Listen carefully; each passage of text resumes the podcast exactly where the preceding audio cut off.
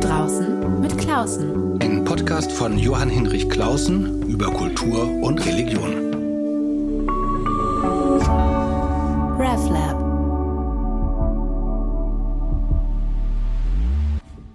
Die Sprache des Machtmissbrauchs. Heute soll es in meinem Podcast darum gehen, wie ja, Sprache zum Machtmissbrauch eingesetzt wird. An ihrer Sprache soll man sie nämlich erkennen, die Menschen, die Macht missbrauchen und anderen Menschen damit Schaden zufügen. Die von mir sehr äh, verehrte Schriftstellerin Petra Moosbach hat die Sprache des Machtmissbrauchs analysiert und sie gibt richtig praktische, konkrete Hilfestellung, wie man dem standhalten kann. In den Sommerferien hatten wir das Glück, Frau Moorsbach am Starnberger See einmal besuchen zu können. Heute ist es nur per Zoom. Ich hoffe, der Ton ist in Ordnung. Ich freue mich aber, dass Sie dabei sind, liebe Frau Moorsbach. Ja, vielen Dank. Ich freue mich auch. Ähm, von Frau Ihnen, liebe Frau Moosbach, habe ich eine ganze Reihe von Romanen gelesen. Besonders lieb ist mir Der Gottesdiener, ein Roman über einen ganz normalen katholischen Priester. Einen großen Erfolg hatten sie mit ihrem letzten Roman Justizpalast über eine Richterin. Immer geht es oder oft geht es in ihren Romanen ja, um Menschen in Systemen. Äh, und das kommt dann, passt dann schon zu ihrem neuen Buch. Das ist kein Roman, aber liest sich fast so gut. Äh, es ist ein Langessay und heißt Der Elefant im Zimmer. Wer ist nämlich der Elefant im Zimmer? Das ist der Machtmissbrauch und die Frage, wie man ihm Widerstand leistet. Zunächst, bevor ich auf das Buch eingehe, muss ich Ihnen einen Dank ausstatten von einer, einer Historikerin, die einen Missbrauchsfall in einer diakonischen Einrichtung aufgearbeitet hat und davon ihrem Buch sehr viel Unterstützung erfahren hat. Ich habe es dann auch einem jungen Historiker gegeben, der mit neuen Rechten zu kämpfen hatte. Der war auch beglückt äh, und einer anderen Person, die mir nahe steht, die so im Verbandspolitischen unterwegs ist und auch dort ja völlig verblüfft war, wie Menschen äh, mit ihr umgehen, obwohl sie doch nur die Wahrheit gesagt hat. Und ich verbinde auch einen Dank, äh, weil ihr Buch ähm, mir retrospektiv sehr die Augen geöffnet hat, auch in Erfahrungen, die ich hatte mit Umgang mit Machtmissbrauch. Elefant im Zimmer öffnet die Augen, lässt Konfliktsituationen verstehen, gibt Durchblick, entlastet. Ich finde es befreit auch. Ähm, mit diesem Buch haben Sie richtig Lebenshilfe geleistet. Ich weiß gar nicht, ob Schriftstellerinnen das dürfen oder ähm, ob Ihnen das beim Schreiben selbst schon klar war. Jedenfalls ist es ein Buch, äh, das wirklich hilft. Das ist eine Frage. Ja, können Sie was damit anfangen? Also, das ist ein Statement, aber die Frage ist, ob das eigentlich mit Ihrem Selbstverständnis als Schriftsteller, Sie sind ja keine Ratgeberautorin, ähm, hm. ob Ihnen das eigentlich beim Schreiben wichtig gewesen ist oder erst als Reaktion begegnet ist. Ich schreibe am Anfang in diesem Buch einmal, ich habe damit das Buch geschrieben, das ich selber gern ein paar Jahre früher gelesen hätte. Weil Machtmissbrauchsituationen, beziehungsweise vor allen Dingen das, was losgeht, wenn man selber den Machtmissbrauch aufdeckt oder Kritik übt, sind so irrational, scheinbar irrational und trotzdem scheinen sie eine ganz starke, einer, einer ganz starken Systematik zu folgen, dass ich dem auf den Grund gehen wollte. Also ich war überrascht von den Situationen. Erstens von der Vehemenz der Kritisierten. Es ging um eine Maßnahme in einer kulturellen Institution, die ich in Frage stellte. Ähm, ich war so verblüfft von der Vehemenz der Kritisierten, aber auch von der Aggressivität meiner Kollegen, die ja eigentlich geschädigt worden durch diese Maßnahme, dass ich mich fragte, was ist da los? Und zufällig hatte ich vor einigen Jahren ein Buch über einen Kirchenskandal gelesen, das Buch Grohr. Da ging es um einen äh, Knaben schändenden, Knaben und junge Männer schändenden äh, Kardinal in Österreich. Und äh, auch das wurde zunächst aufge... Also irgendjemand brachte es zur Sprache. Es war seit Jahrzehnten bekannt, aber Ähm, es wurde nicht darüber gesprochen, also irgendeiner brachte es auf in einer Zeitung und alle fielen über ihn her. Und ich erinnerte mich, hatte das gelesen, das ist im Grunde dieses, das heißt das Buch, das Buch Grohr. Ähm, es ist eine Dokumentensammlung und ich erkannte so viele Dinge wieder und ich dachte, aha, das ist eine, offenbar ein generelles Problem. Das war das eine. Und mir schien es auch äh, in meinem eigenen Fall so, dass die ganzen Leute ferngesteuert schienen. Ich kannte die ja alle auch persönlich. In privaten Gesprächen äußerten die sich vollkommen anders, waren verständige, intelligente, liberale Menschen. Aber in dieser Situation, wo es um die Hierarchie ging, äh, waren sie wie besessen. Sie wollten alle schienen die Hierarchie stützen zu wollen und waren geradezu empört auf mich, weil ich sie in Frage stellte. Dabei ging es mir gar nicht um die Hierarchie, sondern ich habe nur eine Sachkritik geäußert. Und ebenso interessant schien mir, dass alle Äußerungen, die diese, die alle Beteiligten taten, etwas ganz anderes ausdrückten, als beabsichtigt schien. Also im Grunde wurde offensichtlich gelogen, die Funktionäre logen offensichtlich. Jeder hätte das wissen können, aber Niemand wollte es wissen. Und genau so war es im Buch Grohr. Und dann dachte ich, das muss ich mal in Ruhe untersuchen, denn ich habe ja schon seit Jahren die These, dass die Sprache mehr weiß als der Mensch. Ich habe auch mal einen anderen Essay darüber geschrieben, wo ich das unter der, in der Literatur untersuche. Also drei berühmte kanonische Bücher, unter anderem die Blechtrommel von Grass und die Memoiren von Reich Ranitzky. Da habe ich gesagt, da steht was ganz anderes drin, als alle Leute denken. Es wird verkauft als drittes Reich Bewältigungsliteratur. Es bewältigt aber gar nichts. Und ich habe das nachgewiesen. Das ist ein ähm, auch für mich sehr lehrreich, das so zu studieren. Man hat ja nur ein Gefühl, aber weise das mal nach. Und zwar an den Worten, die gesprochen werden. Ja, und hier wende ich dasselbe Prinzip an auf reale Fälle. Dort sind es Erzählungen. Nicht mal da kann man im Grunde lügen. Fantastisch. Aber in der Wirklichkeit, wo die Leute ja wissentlich, äh, also wo die Leute ja versuchen, sich zu kontrollieren, auch da können sie es nicht. Also im Erzählen kann man, hat man eine fiktive Wirklichkeit, aber in den realen Situationen, da geht es ja um was. Da droht ja Blamage, Aufdeckung, möglicherweise Bestrafung. Trotzdem werden diese Leute von ihrer Sprache überführt und ihre einzige Chance ist, dass es niemand merken will und das funktioniert auch. Das finde ich eben das Bemerkenswerte. Ich erkläre vielleicht nur kurz für diejenigen, die Ihr Buch noch nicht gelesen haben. Ähm, es sind drei Fallstudien. Einmal der Kardinal Gröer, dann eine eine Posse aus Bayern, eine CSU-Politikerin, die Mist gemacht hat und das vertuschen wollte und dann schließlich äh, ihr Kulturerlebnis in einer Akademie der Künste. Und was schöne Künste, muss ich sagen, das ist ein großer Unterschied. Ja. Es gibt eine Akademie der Künste, das ist eine Hochschule, also eine Lehranstalt, ah. und Akademie der schönen Künste ist Schön. eine Prestigeanstalt, sagen wir genau. mal. Okay. Sie waren beim Prestige zugange. Und was Sie machen, ist eben, das, das fand ich eben so auch originell und auch so einleuchtend, nicht als Journalistin das aufgedeckt, das ist jetzt gar nicht Ihr Thema, dass Sie jetzt investigativ das machen, sondern Sie haben ganz viel Material, das vorliegt. Aber Sie werten es aus mit den Augen einer Schriftstellerin. Ähm, und Sie schauen eben auf die Sprache. Das fand ich eben auch so frappierend. Die Sprache weiß mehr als die Sprechenden, wenn man äh, mal genau hinguckt. Und äh, ich hatte auch Ihr Vorgängerbuch das ist dieses Essay über die Wahrheit. Oder man müsste sagen, die Wahrheit des Erzählens. Die, ja, die Wahrheit des Erzählens heißt es, also warum Fräulein Lara freundlich wurde. Fräulein Laura. Fräulein Laura, genau, habe ich falsch geschrieben. Warum Fräulein Laura freundlich wurde, der Untertitel über die Wahrheit des Erzählens, beziehungsweise die Unwahrheit oder die Lüge des Erzählens, wenn man es streng äh, macht. Ähm, eine Frage, bevor wir gleich gucken, was Sie da eigentlich an sprachlichen Strategien oder Mechanismen entdecken.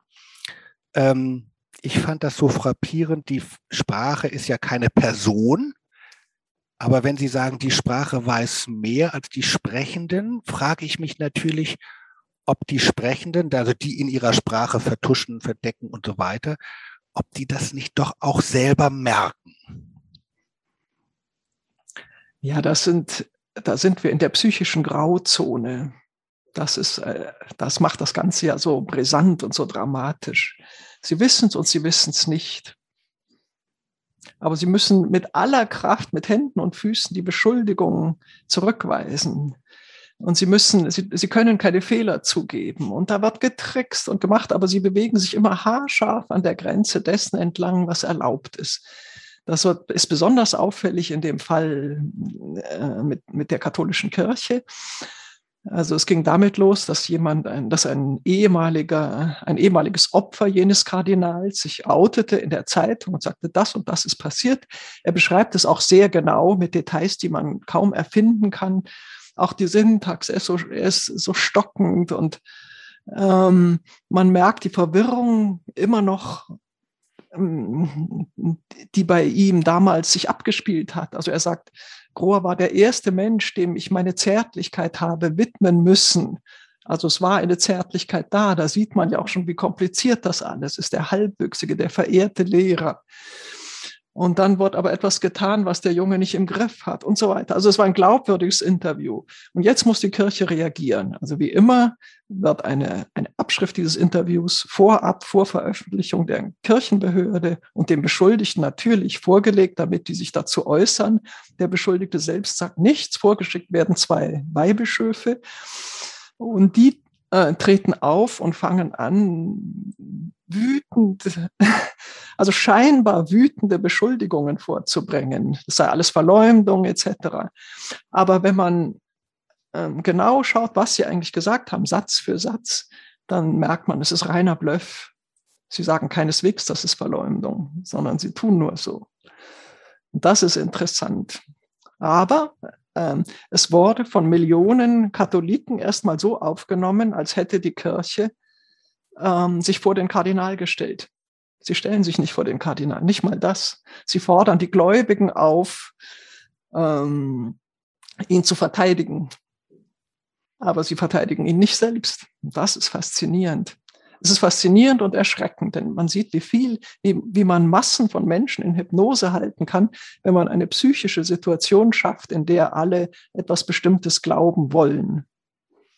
Was ich äh, bemerkenswert fand, ist, dass sie in diesen drei Fällen, und ich komme nachher noch so auf eigene Erfahrung, so andeutungsweise, dieselben Schritte identifizieren. Also da ist, hat jemand Macht missbraucht, sexuell, politisch, finanziell, äh, wie auch immer. Jemand kommt und sagt, das ist falsch. Jemand kommt und sagt die Wahrheit. Wie bruchstückhaft auch immer. Und dann kommen folgende Schritte, nicht immer in dieser Folge, manchmal auch durcheinander, aber meistens sind jetzt diese Schritte erstens Schweigen, es hat gar nicht, niemand hat was gesagt, Schweigen. Ja, das hoheitliche Schweigen, das, ne, das sich nur jemand Schweigen. mit einem hohen, mit einer hohen Position leisten kann. Das gibt's gar nicht. Hat jemand was gesagt? Ich höre nichts. Also Schweigen. Dann das ähm, Herumreden, also ganz, ganz viel reden und damit äh, Verwirrung erzeugen. Das verbindet sich drittens mit dem Bluff. Also man, man man verdutzt den anderen. Drohung vor allen Dingen. Ja, dann kommt, genau, und dann kommt die Lüge, die dezidierte Lüge, aber die kommt gar nicht mal so direkt oft, sondern äh, eher Teil des Ganzen. Dann das Einschüchtern, das Drohen, also juristisch, äh, sozial, äh, beruflich und so weiter. Und dann, was mich auch total verblüfft hat, in fast allen Fällen gehört zu dieser missbräuchlichen Reaktion auf Wahrheitskundgabe Mitleid erregen. Und ist das, das ist ja fast wie im Lehrbuch, als ob man das nachschlagen könnte. Das sind jedenfalls in den Fällen, die Sie beschreiben, sind fast, sind diese Momente alle da. Ja, also das ist ähm, Lügen, Drohen, Mitleid erregen. Das ist nicht äh, meine eigene ähm, Erkenntnis, sondern das habe ich von einem befreundeten Richter der, beim Strafrichter, der viel mit Betrügern zu tun hatte. Und als ich diese Machtmissbrauchsfälle untersuchte, stellte ich fest, das kommt tatsächlich alles genauso vor. Also Lügen ist immer das hoheitliche Schweigen ist auch schon Lügen, weil wenn eine, das, das glatte materielle Lügen, das ist ja schon eine Art von Kontrollverlust, das versuchen die zu vermeiden. Aber im Grunde, wenn jemand hingewiesen wird auf einen schweren Mangel, für den er verantwortlich ist, für ein Fehlen, und er schweigt dazu, das ist auch eine Art von Lüge. Also Lügen drohen Mitleid erregen. Und warum äh, passiert das bei Machtmissbrauch? Weil Machtmissbrauch ja eigentlich Betrug ist im Kern. Machtmissbrauch ist, äh, da tut man so, als hätte man mehr Macht, als man hat nämlich die Macht, sich Dinge rauszunehmen, die einem nicht zustehen, die Leute zu erniedrigen, um sich selbst zu erhöhen und so weiter. Also es ist psychisch gesprochen Betrug. Es ist ähm, juristisch gesprochen nicht Betrug. Juristisch ist Betrug ein Vermögensdelikt. Aber es sind immer Betrügerpersönlichkeiten, diese schweren Missbraucher. Hm. Machtmissbrauch ist ja sehr, sehr komplex und wir, wir neigen alle dazu. Eigentlich ist, also schon Kinder können Hunde, ähm, ihre Macht über Hunde missbrauchen, ihre Macht über Eltern missbrauchen, Eltern über Kinder und so. Also der Mensch ist ein Wesen von instabilem Selbstgefühl und da, der Missbrauch ist etwas, was in uns allen angelegt ist. Ähm, und im Grunde braucht man Kultur, um zu lernen, es nicht zu tun. Aber die schweren, Betrü die schweren Missbraucher sind eben richtige Betrüger. Und da treten alle diese Symptome auf. Und interessanterweise, an den Symptomen kann man oft schon merken, dass ein Betrug stattfindet. Sie beschreiben in diesen drei Fällen, und so ist es ja meistens der Fall, dass jemand von oben die Macht missbraucht und jemand von unten das äh, aufdeckt und dann eben diese Reaktion erfährt. Ich habe selber es anders umgekehrt erlebt. Also ich äh, war in meiner vorherigen Funktion so auf so einer mittleren Leitungsebene Probst, das heißt woanders Dekan oder Superintendent. Da hat man natürlich damit auch zu tun. Da musste ich einmal eben auch einen schweren Fall, wie ich fand, von Betrug äh, aufarbeiten. Und da begegnete mir, obwohl ich sozusagen der Machthaber war, also der Vorgesetzte war, von unten äh, diese Motive von Schweigen, Blöffen, Lügen auch einschüchtern man sammelt Truppen gegen den blöden Probsten da oben, Mitleid erregen, so dass ich mich eigentlich unten fühlte oder jetzt äh, kürzlich hatte ich so mit Anfeindung von Neurechts zu tun, wo ich eigentlich jetzt auch der etablierte Typ war, also in Amt und Würden evangelische Kirche jetzt und äh, musste mich da so und da begegnete es mir aber auch von unten. Also der Machtmissbrauch oder diese Dynamik des Bedrohens, äh, Einschüchterns, die geht ja eben, wie Sie schon andeuten, schon mit Kindern und Hunden in, in alle Richtungen eigentlich. Ja, natürlich. Und äh, es, ist, es gibt ja auch die Macht der Anonymität im Internet mit diesen Shitstorms. Und wenn man diese Leute erwischt, dann sind sie auch ganz kläglich und wollen es nicht so gemeint haben. Also es kann überall passieren, aber ich habe, ich, ich schreibe ja keine Enzyklopädie über Macht. Also ich war überrascht über die, den Missbrauch von oben. Ich war eigentlich weniger überrascht über den Missbrauch von oben, also dass diese Neigung besteht, ist klar.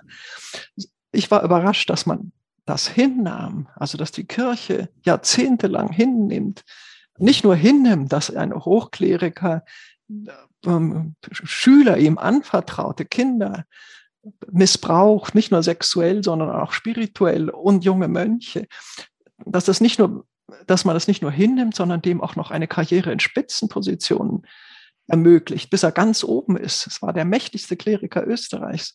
Oder mich hat nicht überrascht, dass da eine Provinzpolitikerin ähm, einen Vorteil wahrnimmt, der sich ihr bietet, zufällig. Der Mann war äh, Psychiatrie Psychiater in einer Vollzugseinrichtung und da war ein genialischer Patient, der tolle Modellautos bauen konnte im Maßstab 1 zu 8 und er merkte plötzlich, die, die haben eine solche Qualität, die kann er für Zehntausende, vielleicht sogar 100.000 Mark damals noch verkaufen, aber die äh, äh, Patienten verdienen 1,50 Euro die Stunde. Und da sah er die Gewinnspanne und ist dieser Versuchung erlegen. Also das ist alles nichts Besonderes. Was das Besondere ist, dass alle es hinnehmen und dass keiner es klären will. Also das Besondere ist, es geht auch nicht um diesen Missbrauch, ähm, sondern um den Untersuchungsausschuss, der es aufklären wollte und nicht aufklären der es aufklären sollte, aber nicht wollte. Sie taten so. Sie trafen sich, glaube ich, 87 Mal und mussten unter den Augen der Öffentlichkeit eine Aufklärung simulieren, die sie eigentlich verhindern wollte. Das ist interessant. Und auch sie verraten sich ununterbrochen, aber es gelingt, weil niemand es wissen will. Auch das ähm, Publikum nicht. Ja, bei mir nochmal eine andere äh, Assoziation. Also jetzt meine Erfahrungen sind jetzt nicht so dramatisch äh, und, sondern relativ alltäglich, normal und auch äh, begrenzt im Umfang. Nichtsdestotrotz ähm, ähm, meine, äh, Sie beschreiben das ja relativ kühl und sachlich. Also man merkt natürlich schon auch einen gewissen eine böse Freude daran, das aufzudecken, aber kühl und sachlich. Ich, als ich das selber erlebt hatte, das sind ja wirklich noch keineswegs so dramatische Fälle gewesen wie in Ihrem Buch, also mit dem Kardinal, habe ich doch gemerkt, die kommunikative Aggression, die kommt an. Also diese, sie löst aus Verblüffung. Selbstzweifel, Stress, ähm, Angst. Also ich habe auch Angstgefühle gehabt. Also ähm, in bestimmten Tagen mache ich den blöden Computer an. Äh, was sind da jetzt für E-Mails schon wieder? Ähm, ich habe es in die Nacht mitgenommen, äh, hat mir den Schlaf geraubt. Also ich habe auch, äh, bin an mir selber auch irre geworden. Hast du überreagiert und so weiter. Also das Schöne an Ihrem Buch ist, dass es wirklich jetzt ganz unmoralisierend daherkommt, kühl, analytisch, aber ich wollte doch sagen, ich habe das nicht cool erlebt oder ich war nicht cool, als äh, mir das begegnet ist. Ja, aber Sie waren ja der Attackierte. Ja? Das kam aus heiterem Himmel, habe ich verstanden. Genau. Ja, das ist ja bei mir etwas anderes. Da passiert etwas und ich sehe, es ist nicht richtig. Ähm, und ich sage, hallo, es ist nicht richtig. Und dann geht es plötzlich los. Ich begründe das auch. Eigentlich habe ich sogar angefangen mit Fragen. Es ging, wie gesagt, um eine Maßnahme. Also Dichterlesungen sollten keine, sollten ihre Bücher nicht mehr vorstellen und auch nicht die andere Dichter einladen. Um, also kurzum, Dichterlesungen wurden verboten. Und dann fragte ich, warum? dann fingen sie an, die Funktionäre fing dann an, Unsinn zu reden. Dann sagte ich, aber es gibt doch eine Kunstfreiheit. Wie könnt ihr uns irgendwas verbieten? Ja, das ist so. Unser Sponsor fängt, äh, zahlt sonst nichts mehr für uns. Eine glatte Lüge. Und dann sage ich zur Klasse, also das wird, das kann nicht sein, das kann nicht sein. Das Direktorium hat es beschlossen. Ich sage, wann hat, wann, welches Direktorium? Ja, das wissen wir nicht mehr. Und es war so grotesk. Und ich sagte das zum, zu, zu unseren, meinen Kollegen, das ist immer, das sind immer ähm, Klassen von 30 Leuten etwa. Äh, und ich sage zu meinen Kollegen, es gibt keinen Direktoriumsbeschluss und es ist äh, grundgesetzwidrig, niemand kann uns was befehlen. Das sind nicht unsere Vorgesetzte, wir sind ehrenamtlich, wir sind freie Künstler. Ähm, man muss das nicht akzeptieren. Und dann fielen die alle über mich her. Nicht alle, aber die Mehrheit. Und das hat mich sehr, sehr verblüfft. Es war so eben so irrational. Und dann, dann ging es auch los mit den Drohbriefen und also mit diesen, wie nennt man das, Wutbriefe nenne ich das. Und ja, Zusammenrottung, dann gibt es dann auch nochmal so Kettenbriefe, Petitionen, äh, Listenbriefe, Unterschriftensammlungen. Was ist Ihnen passiert? Ja, das gibt dann alles so, gibt solche Dinge. Ja, die, ja, ja. Äh, also ich meine, es ist schon Stress. Natürlich. Ist schon Stress. Stress. Ja, also wenn man begonnen hat, ist halt das Problem, dann kann man nicht mehr zurück. Also Sie hatten ja keine Wahl. Ähm, Sie waren der Angegriffene. Bei mir war es so, dass ich nach den ersten krassen Reaktionen hätte sagen können, okay, schon gut, lasst was sein. Aber ich, ich war dann, ich wollte es dann wissen. Mhm. Aber was ich interessant finde an Ihrem Buch ähm, und beziehungsweise weshalb ich es gerne früher gelesen hätte, durch Ihre kluge und klare Analyse dieser Mechanismen, ähm, wenn man die mal verstanden hat, ist man äh, viel besser gefeit, äh, sinnvoll damit umzugehen. Und ich habe angeregt, dass äh, wir, dass Sie im nächsten Jahr bei einer Fortbildung für Führungskräfte in Kirche und Diakonie mitmachen. Sie waren ich, das. Ja, ich war das. Also es gibt in Berlin eine, eine Bundesakademie für Kirche und Diakonie. Das sind tolle Kollegen, mit denen ich gerne Sachen mache. Und ich hatte denen gesagt, also dieses Thema Umgang mit Machtmissbrauch, das ist ganz zentral in jeder Form von Leitungsverantwortung. Und zwar nicht nur ganz oben, sondern auch mittel. Das begegnet einem im Berufsleben immer. Und äh, das sind dann die Momente, an die man sich über Jahre hinweg erinnert. Und ich hatte den Eindruck, in den ganzen Aus- und Fort- und Weiterbildungen kommt das nicht vor. Da gibt es tausend Sachen, Personalgespräch, Führung, flache Führung, alles Mögliche gibt es da. Aber wie gehe ich eigentlich mit Machtmissbrauch um und diesen Dynamiken? Und ich habe auch so Personalleute mal gefragt, äh, lehrt ihr das? Weil das ist ja das eigentliche, also das Geschäft macht man ja irgendwie so, aber das sind die, die entscheidenden Konflikte, die man durchstehen muss. Ähm, und ich wunderte mich, ist das, dass das eigentlich gar kein Thema ist? Ist das zu Scham besetzt? Eigentlich haben wir sogar in der evangelischen Kirche eigentlich gelernt, äh, dass es Macht gibt und wir auch welche haben und wir damit vernünftig umgehen sollten. Das, das ist eine so tiefe psychische Herausforderung. Das war mir auch nicht klar. Ich merke das an Reaktionen meines Bu an, äh, auf mein Buch. Es gibt viele positive Reaktionen, also viele sehr positive. Das freut mich natürlich, aber es gibt auch vollkommen verständnislose, ähm, in der die Mächtigen verteidigt werden. Und dann denke ich mal, warum verteidigt man das? Und ich denke, es ist die Hierarchie. Also die Hierarchie hat eine so riesige Bindung und die, die äh, festigt die Persönlichkeit, die äh, bindet Aggressionen und so weiter und so weiter. Also wenn die, wenn die Hierarchie in Frage gestellt wird und sei es nur durch eine Kritik nach oben, dann geraten die Leute in ungeheuren Stress. Ja, und dann da, da kommen, da schießen dann frühkindliche Erfahrungen, nehme ich mal an, ich bin keine Psychologin, aber es schießt vieles herein, was unbewusst ist, sonst, sonst würden sie so nicht reagieren. Und letztlich sind das, da es immer das Gleiche ist, kann man so, hm, kann ich eine These, stelle ich eine These auf. Also das sind eben das ist ganz starke gruppendynamische Affekte.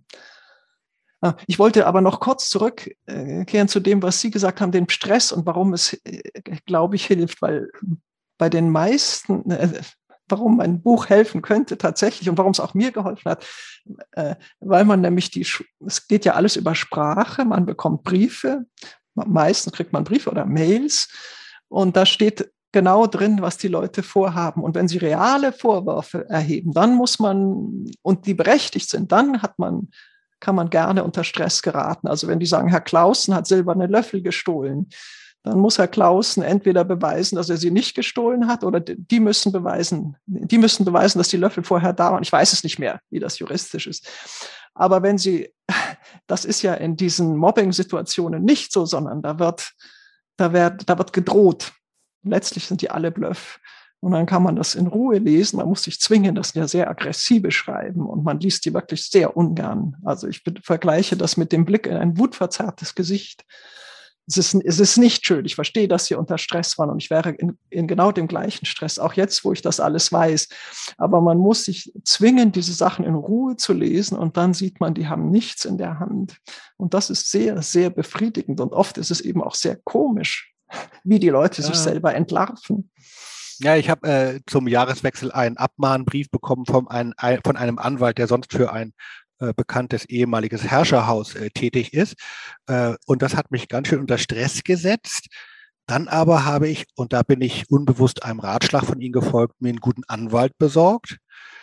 Und die sind ja immer so schön kühl. Äh, und dann habe ich hat er das bearbeitet und dann habe ich vor kurzem diesen Brief nochmal vorgenommen und habe wirklich geschmunzelt als ich ihn bekam, habe ich es nicht getan. Ich, will's, ich will äh, jetzt nicht äh, cooler erscheinen, äh, als, äh, als mhm. es ist. Aber das Interessante, da ist mir nur auch gefallen, es ist ja gar nichts passiert. Also es ist ja gar nichts da. Ja. Was machst du dir Sorgen? Ähm, aber vielleicht nochmal zu dem anderen Punkt, ähm, äh, warum es so schwer ist, darüber zu sprechen. Das hat sicherlich damit zu tun, dass man nicht möchte, dass man das nicht will dass die eigene Institution in dieser Weise missbraucht, befleckt wird, weil sie einem Stabilität gibt. Es hat auch sicherlich damit zu tun, dass ja Macht und Machtmissbrauch eine eigene Möglichkeit ist. Also ich habe ja selber auch Macht. Kann ich ausschließen, dass ich sie auch schlecht einsetze? Ich habe als Dienstvorgesetzter Entscheidungen getroffen, die haben Auswirkungen auf Lebenswege von anderen Menschen. War das immer korrekt? Kann ich nicht sicher sein. Also ich habe mich bemüht und so weiter, aber ich kann es nicht ausschließen, dass der Machtmissbrauch eine eigene Möglichkeit von mir selber ist. Und das will ich eigentlich auch nicht so gerne denken. Ja, das ist richtig. Das kann einem passieren und ich glaube, es passiert jedem. Und dann kann man drüber nachdenken. Mir sind Dinge passiert. Ich habe ja als Schriftstellerin keine reale Macht, aber ich war mal Regisseurin am Theater und da sind schon, mir schon Sachen passiert, obwohl ich nicht dazu neige. Aber es ist passiert und ich habe äh, viel später erst begriffen, dass das Machtmissbrauch war und dass ich feige war. Also, ich, dass es passiert ist, war nicht schlimm, sondern ich, hab, ich hätte mich entschuldigen müssen und hätte das ganz leicht in Ordnung bringen können. Ich habe mich nicht entschuldigt. Ich war sehr jung, ist viele ist Jahrzehnte her. Und dann, äh, es, es hat sich nie ich war vorher Assistentin, man ist immer Assistent, bevor man Regisseur wird. Ich habe nie erlebt, dass sich ein Regisseur entschuldigt, wenn er Unrecht hat. Dabei haben die sehr oft Unrecht und vergreifen sich oft im Ton. Das kann eine richtig schlimme Kultur sein im Theater. Ich habe nie erlebt, dass ein Regisseur sich entschuldigt hat. Ähm, und deswegen kam ich selber auch nicht auf die Idee. Und erst viele Jahre später kam ich, habe ich es gelernt, und zwar nicht von mir selbst, sondern von einem Sänger, der mir sagte, ähm, wie das ist, wenn man zum Beispiel auf der Bühne angepfiffen wird vom Regiepult per Mikro und vielleicht sitzt auch noch eine Schulklasse in, äh, in, einer Probe in der Bühne und dann später kommt der Regisseur und sagt so unter vier Augen, tut mir leid, war nicht so gemeint. Er sagt, wenn man öffentlich blamiert wird, dann, dann muss man auch eine öffentliche Entschuldigung bekommen und das fiel mir wie Schuppen von den Augen. Also es ist, Kultur muss man erst lernen und es kann immer passieren und die Frage ist, ist man in einem gesunden Umfeld?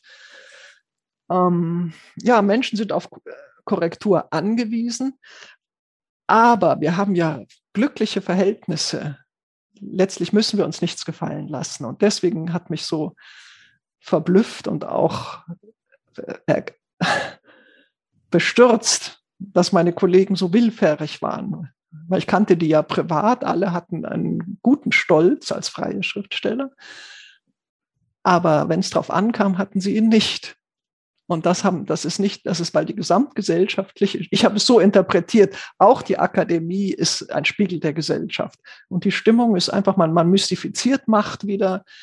Man will sich nicht anlegen mit Oberen, obwohl das gar nicht Obere sind. Man will die Oberen. Man will Autorität. Man will der Autorität folgen. Ich sagte, das sind unsere gewählten Vertreter. Die sollen, die haben uns überhaupt nichts zu sagen. Es sind nicht unsere Chefs. Wir kriegen nicht mal ein Gehalt. Also ich redete gegen eine Wand. Ähm, jetzt sind wir abgekommen. Was war die Frage? Nee, das macht, nö, das, wir sind gar nicht abgekommen. wir, wir umkreisen das Thema. Aber ich finde das eben auch nochmal wichtig, äh, dass wir ja nicht äh, in Belarus leben. Ja. Äh, also ja. wir, wir äh, und ich äh, bin sehr vorsichtig beim Urteilen über ähm, schuldig werden oder Mitläufertum in echten Unrechtssystemen, weil ich mir das nicht, aber das haben wir nicht. Wir haben keine Merkel-Diktatur, man kann was sagen. Und warum ja. macht man es eigentlich nicht? Ja, man genau. Könnte. Man müsste auch. Bei meinem letzten Konflikt, da protestierten, oder bei meiner letzten Diskussion darüber, öffentlichen Diskussion, da äh, protestierten die Belarussen. Die gingen auf die Straße und ließen sich, 10.000 Belarussen gingen auf die Straße und ließen sich zusammenschlagen, um viel weniger Freiheit ähm, zu bekommen, als wir geschenkt haben. Und wir heben nicht mal ein Fingerchen, um zu sagen, das ist eine ähm, unrechtmäßige Regel. Mhm. Und ich denke, es ist aber ich merke, es ist schwer genug, eine vorhandene Freiheit zu verteidigen. Es ist fast unmöglich, eine verlorene Freiheit wiederzuholen. Und deswegen habe ich dieses Thema so ernst genommen. Und Sie haben äh, in Ihrem Buch Der Elefant im Zimmer wirklich drei Fälle ausführlich sprachanalytisch untersucht. Das klingt jetzt trocken, es ist eine Lesefreude, aber eine, eine der besonderen Art. Und dann haben Sie am Schluss nochmal auf gut 30 Seiten ja so einen richtigen Katalog an Ratschlägen formuliert. Das fand ich unfassbar hilfreich. Das würde ich eigentlich jedem, der irgendwo, irgendwo anfängt, irgendwas zu machen, in die Hand drücken. Also von der Frage, ähm, bleiben Sie ruhig, dokumentieren Sie, äh, holen sich einen Rechtsanwalt und so weiter. Wirklich äh, ganz praktische Ratschläge, die wirklich hilfreich sind. Haben Sie daran lange gearbeitet, die dann so auf die Reihe zu bekommen? Ähm, ja, ich habe an dem ganzen Ding lang, lang gearbeitet. Aber während ich darüber schrieb, führte ich natürlich meine normalen Kontakte und Freundschaften und ich erzählte und dann sagte ich, ah, was ganz Ähnliches ist uns passiert und dann sammelte ich weitere Informationen. Es glich sich wirklich überall. Es ist völlig egal, das Milieu. Ähm, immer die gleichen Maßnahmen, immer die gleichen Ängste, ähm, immer die gleichen, sogar die gleichen Formulierungen, der gleiche Stil von diesen Mächtigen, wenn sie versuchen, das klein zu reden, zu bagatellisieren und so weiter. Und ich fragte sie alle natürlich, was tut ihr? Und die konnten von mir lernen und ich konnte auch von denen lernen. Und die haben ähm, alle beigetragen zu diesem Katalog. Insofern ist das eine Gemeinschaftsarbeit. Ähm, jetzt wollte ich zum Schluss ähm einmal eine theologische Verstörung Ihnen mitteilen, mal sehen, ob Sie was damit anfangen können. Und damit das nicht zu so schrecklich endet, habe ich mir drei Hoffnungspunkte am Schluss. Äh, äh, wie ein guter Prediger muss es am Schluss ja schön enden oder äh, mit einer Perspektive enden. Also, aber erstmal die theologische Verstörung. Der christliche Glaube beginnt in der Geschichte Jesu mit der Predigt von Johannes und Jesus und das heißt, tut Buße, äh, kehrt um, ja, also das ist sozusagen der, der Ausgangspunkt des Ganzen. Das wird im Mittelalter im Katholizismus äh, ausgearbeitet, in einem Bußwesen. Die Reformation versteht sich als Gewissensreligion, also der Sinn des Glaubens besteht darin, im Gewissen sich selbst vor Gott zu prüfen, zur Besinnung zu kommen, die eigene Schuld, die eigene Sündhaftigkeit zu bekennen, zu bereuen, dann wieder gut zu machen, neu anzufangen und dann eben auch deshalb dann Vergebung zu bekommen. Wenn ich jetzt aber Ihr Buch gelesen habe und manche äh, hässliche eigene Lebenserfahrung dazulege, dann habe ich den Eindruck, also so richtig Schuldige, also Leute, die richtig Schuld auf sich geladen haben, äh, die bereuen gar nichts und die bekennen auch gar nichts. Die spalten ab, die leugnen, die bekämpfen die Wahrheit. Ich kann das auch verstehen. Die äh, müssen natürlich ihre Psyche stabil halten. Ähm, nur das führt bei mir als Theologe zu der Resignation äh, oder zu der ja, Resignation äh, ist es tatsächlich so, dass Buße und Reue nur bei Leuten geschieht, bei denen eigentlich alles in Ordnung ist. Bei denen nur so kleine Sachen wahrzunehmen sind. Und die anderen erreicht man gar nicht. Und dann wird aber auch Vergebung gar nicht möglich. Ich kenne das nur bei den bei den alten Methodisten. Da gab es so einen Wettbewerb, nicht? Wer der schlimmste Sünder ist und das am offensten bekennt, der ist dann auch der, die meiste Gnade bekommt. ähm, aber müsste man nicht ein ganz anderes emotionales Angebot machen, damit Täter äh, das auch einsehen? Oder ist, ist das bei Betrügern so, die erreicht man nicht? Das war so eine Verstörung, die ich hatte. Ich ja. weiß nicht, ob Sie was damit anfangen können. Naja, damit kann ich viel anfangen. Also ich, ich glaube, richtige Betrüger erreicht man nicht. Die sind substant, die haben den Kontakt zu sich selbst verloren. Aber die allermeisten Leute, die einen Einfluss darauf haben, was oder die auf Betrüger reagieren, äh, die kann man vielleicht hoffentlich erreichen es, ich eigentlich, denn es gibt viele, es gibt Antriebe in uns, die man nicht sieht zunächst, die im Verborgenen wirken. Also ich habe Leute getroffen in der Akademie, die absolut die Position der Funktionäre verteidigt haben, selber mitgemischt haben und plötzlich waren, wurden ihnen die Augen geöffnet und es kam dann richtig zu Ausbrüchen von Selbsthass. Ähm, Sie hatten nichts erreicht, sie hatten Karriere gemacht, sie haben, es, es ging, ihnen beruflich mit Sicherheit besser, als wenn sie sich de, denen nicht angebiedert hätten. Aber sie haben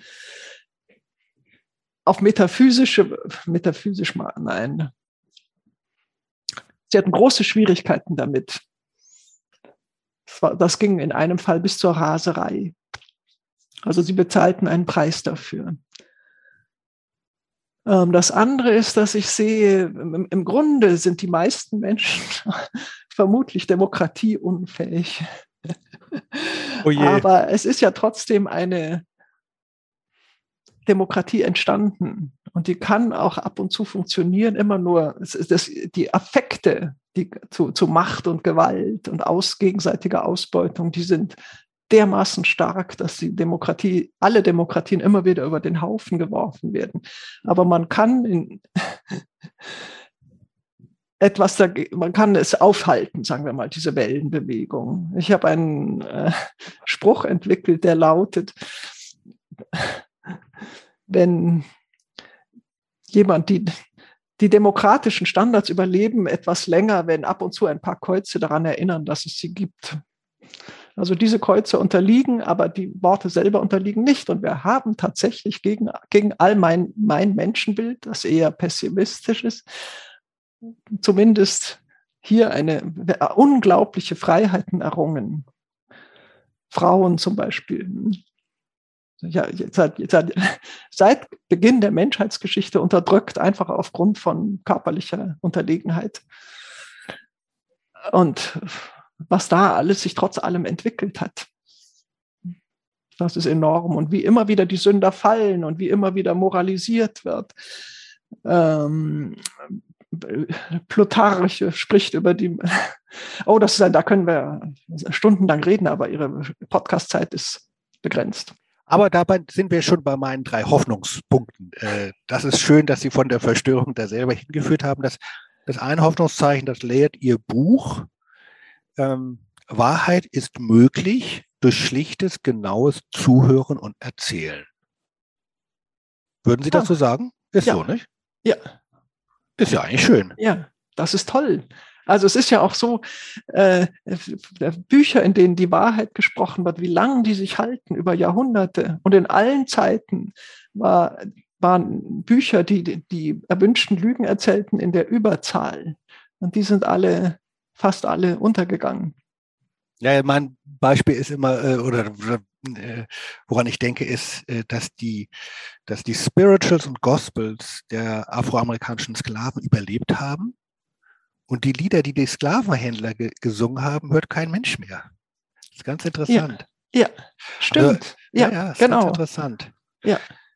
Das zweite Hoffnungs, der zweite Hoffnungspunkt ist, dass der erste ist, das macht die Schriftstellerin alleine am Schreibtisch. Das zweite ist, ähm, es gibt Solidarität. Und das schreiben Sie auch in Ihrem Buch. Also diese letzten äh, Empfehlungen, die Sie ausschreiben, haben Sie ja mit anderen Menschen zusammen entwickelt. Ähm, und ich habe das selber erlebt. Es gibt äh, diese Momente, äh, wo man so sich alleine fühlt und dann aber kommen andere dazu und teilen das mit einem, unterstützen einen. Man kann das ja jetzt bei allen miss großen Missbrauchssystemen, Skandalen erleben. Odenwaldschule, einer schreit auf und dann kommen andere dazu und bieten Solidarität an. Ich habe selber Unterstützung erfahren. Ich habe selber mal erlebt, wo ich jemandem geholfen habe, nur dadurch, da hatte ich ihr Buch gelesen. Und das Einzige, was ich gemacht habe, ich habe gesagt, ich biete dir meine Unterstützung an. Am Ende musste ich gar nichts machen, er hat das alles schön alleine erledigt. Aber dieses Angebot hat ihm schon, glaube ich, ein bisschen geholfen. Also das zweite Hoffnungszeichen, Solidarität wirkt.